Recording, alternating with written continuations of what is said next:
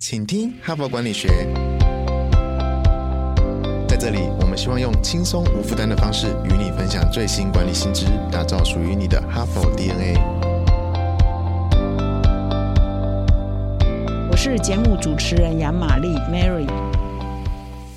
大家好，欢迎来到今天的 Podcast。那本周的主题呢是“权力不等于影响力”哈。那一连三天呢，我已经分享了好几篇《哈佛商业评论》上的好文章哈，来呃提醒各位如何培养个人的影响力。那么今天呢，我持续啊再来分享一篇新的文章哈。那它的英文的标题叫 “Connect Then Lead” 啊，意思就是说，你想要发挥影响力之前呢，先啊跟别人连接啊。那连接目的就是要建立信赖感、信任感哈。所以呢，建立信赖感、信任感重于威权感哈。所以我们呃编辑为这篇文章下了中文的标示：想发挥影响力，信赖感重于权威感哈。那么内文呢是在强调。说你用权力施压哈，用硬道理来施压哈，事实上是反而会伤害你的影响力哦。你用柔性的啊来影响别人呢，可能可以发挥更好的影响力哈。那么这一篇文章的作者呢，一共有三位，其中两位呢是同一家知名的顾问公司叫 KMP 的共同创办人哈。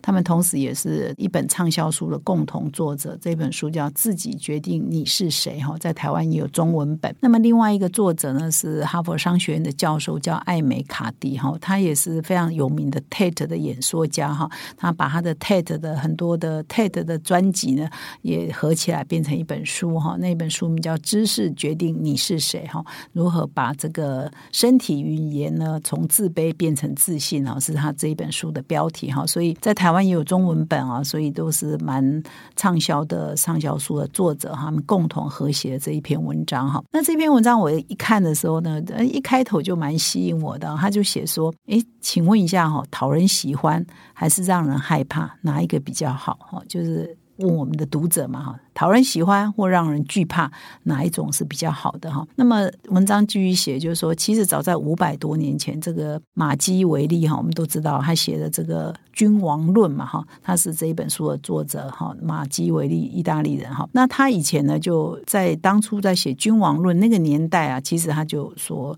这个书影响了后来的政治人物，影响蛮大的嘛哈。其实呢，他比较偏的是说要让人惧怕哈。他说啊，其实如果有一个人可以让别人又害又怕。那是当然是最好的了，又爱又怕，但是很难两个都做到嘛，就是很难一个人同时让很多别人觉得哦又爱你又怕你嘛哈。那所以呢，只能选一个的话，你是要让人怕比较好，还是让人爱比较好呢？那那个马基维就说，还是让人怕比较好，因为这样比较安全了哈。啊，这个是五百多年前的这个他的思想了哈。那么用在现在呢，当然很多管理学就不同意了哈。就他说他这个五百多年前的这个想法，因为现在看。呢，其实是有很多的盲点啊。那这篇文章呢，引用很多这个大型的研究、心理学的研究或科学的行为科学的研究来证明说，让人喜欢哦，是比让人害怕更好哈。那接下来我就来逐步的说明为什么是这样哈。那他首先引用的是很多这个行为科学家的研究哦，他说他们是经过审慎的研究发现说，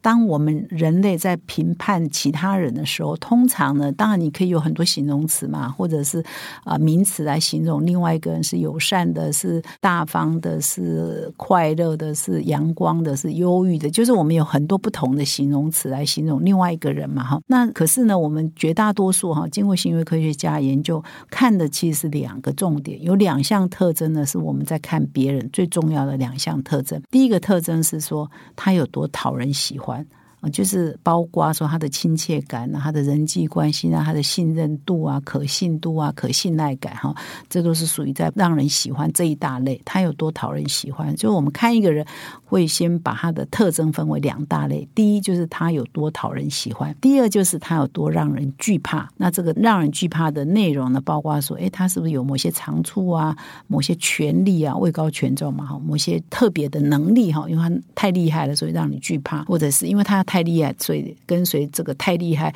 来的权利呢，让你惧怕。所以这个让你惧怕，就包含刚刚讲的这些长处啊、优点啊、能力啊，或者权利哈，综合在一起，就是让人惧怕。所以呢，这篇文章画了一个量表哈，一个象限图了哈，就是左边呢，假设说是亲切感哈，让人喜欢这个亲切感啊，有高跟低嘛哈，这是一个象限。那下面呢，又有一个象限是说它的让人惧怕，就是他的工作能力哈，代表他的工工作能力是高还是低的哈。那么如果说你是亲切感高哈，然后呢工作能力也高呢，那基本上啊就会出现一个现象，他在这个人在别人的眼中呢，就会是人家是属于亲羡他的，就是仰慕他的哈，就是他工工作能力高，然后亲切感也高，比较多人是会仰慕他的哈。但是如果他工作能力高，亲切感呢是比较低的哈，那大家可能会觉得，哎，某种程度的嫉妒就会跑出来了，因为是不是让让人家觉得你高不可攀啊？是不是让人家觉得你遥不可及啊？是不是让人家觉得你这个恃宠而骄啊？哈，这个骄傲啊？哈，所以就会出现某种程度的嫉妒啊，就会跑出来哈。所以这对你是不好的。如果你是那个能力高又不亲切的人，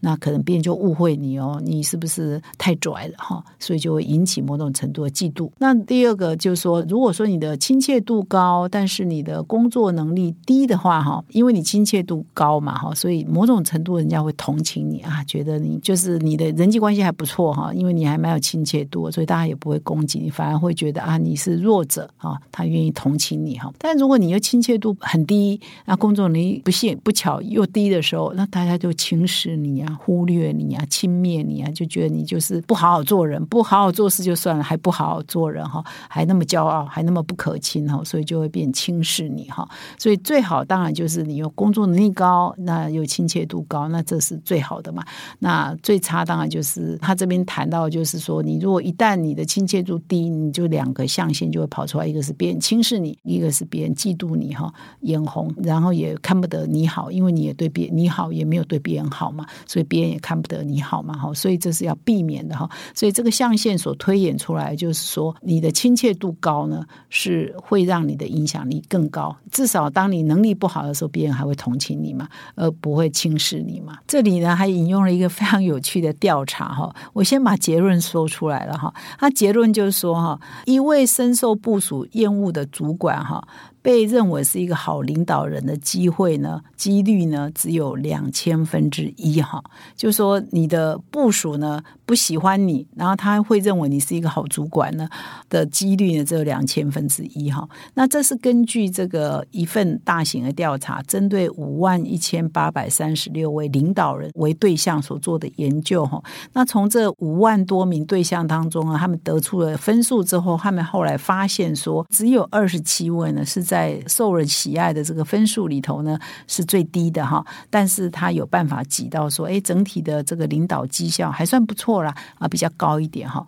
换句话说，在不受喜欢的这个。呃，领导人当中，绝大多数人的领导绩效都是差的啦。只有二十七个人，他可以在呃说他领导绩效是不错的，那他的受欢迎程度也是最低的哈。只有二十七个可以挤上去。那换句话说，这二十七个一定也有特殊特异功能啊，就是说他们一定是能力好到某一种程度，即使大家都不喜欢他，还是勉强把他列为这个呃很好的这个领导人哈。可是这样的比例呢，才五万多人当中只有二十七位。那就是因此，他得到一个结论说，如果你这个主管是被厌恶的哈，大家都不喜欢你的，受欢迎程度是最差的，你很难有机会变成一个被认为绩效好的一个好领导人。那这个几率呢，只有两千分之一是这样得出来的哈。所以已经有越来越多的研究呢，都发现说，影响力哈跟领导最好呢，可以从亲切感出发哈。这边要强调的是说，不是说能力不重要，不是说你的这个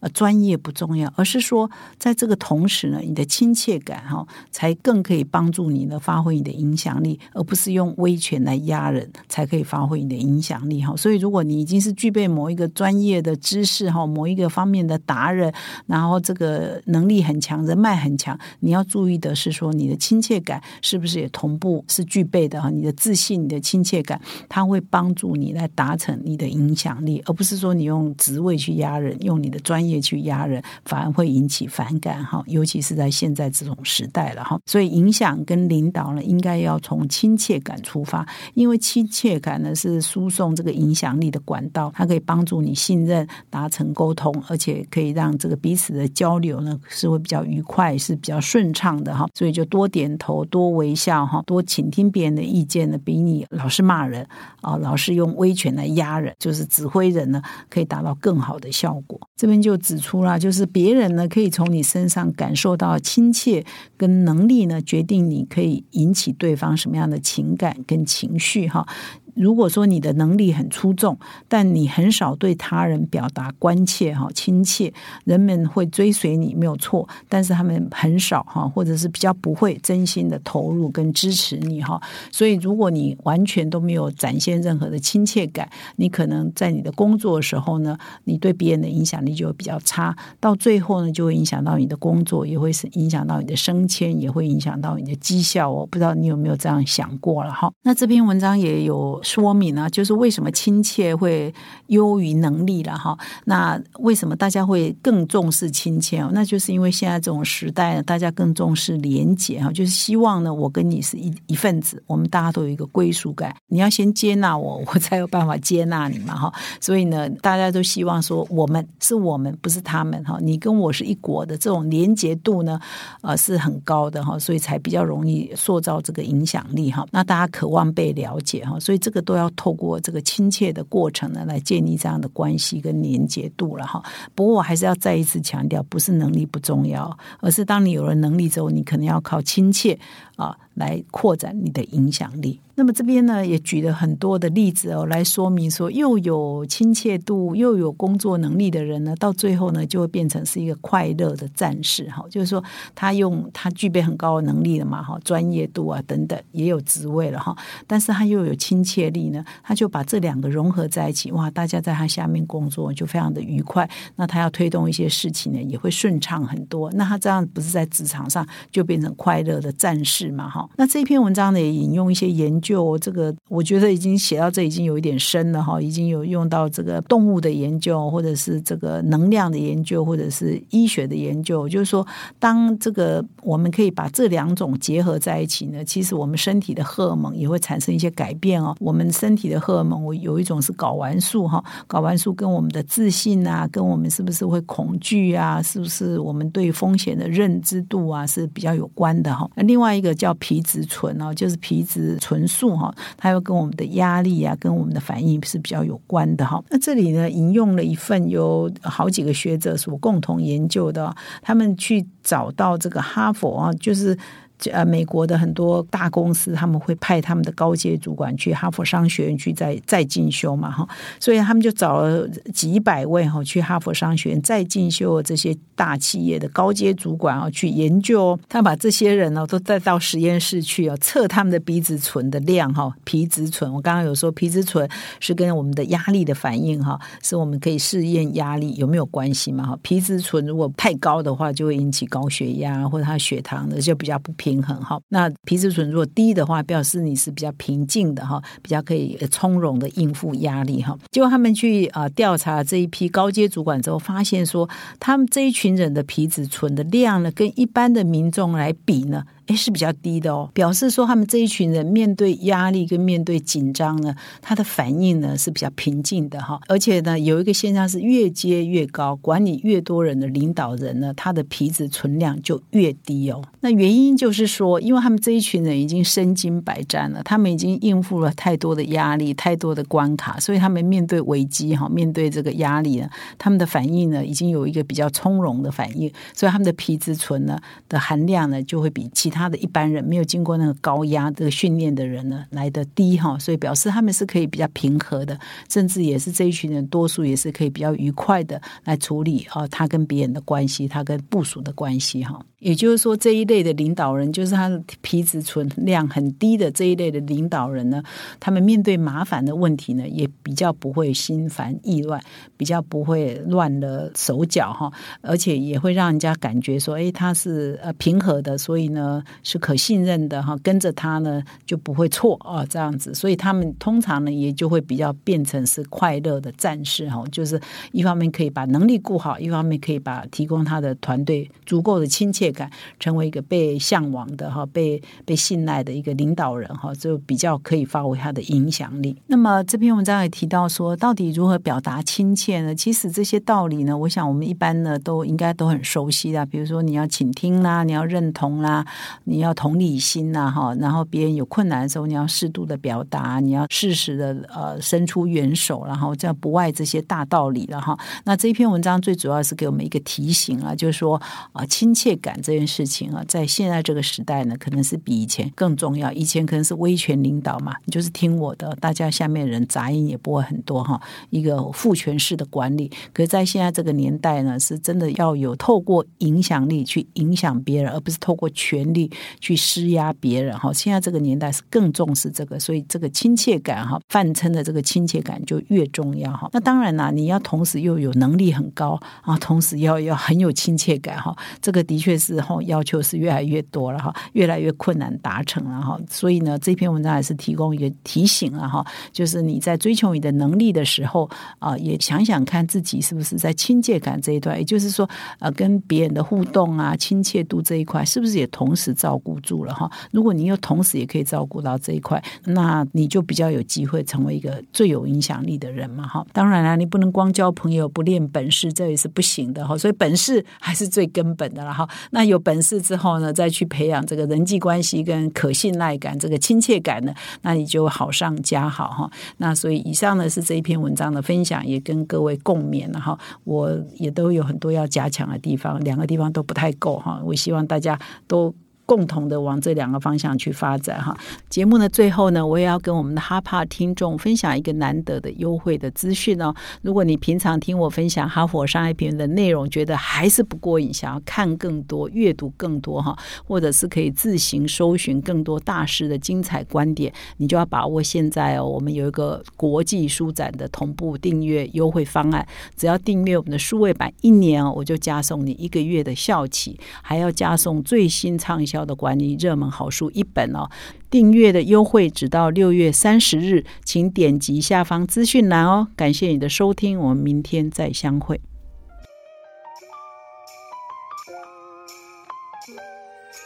从团队到个人，管理的大小事都是 HBR 的事。现在就上 triple w 打 HBR Taiwan com 订阅数位版，首月只要六十元，让你无限畅读所有文章，向国际大师学习。现在就开始。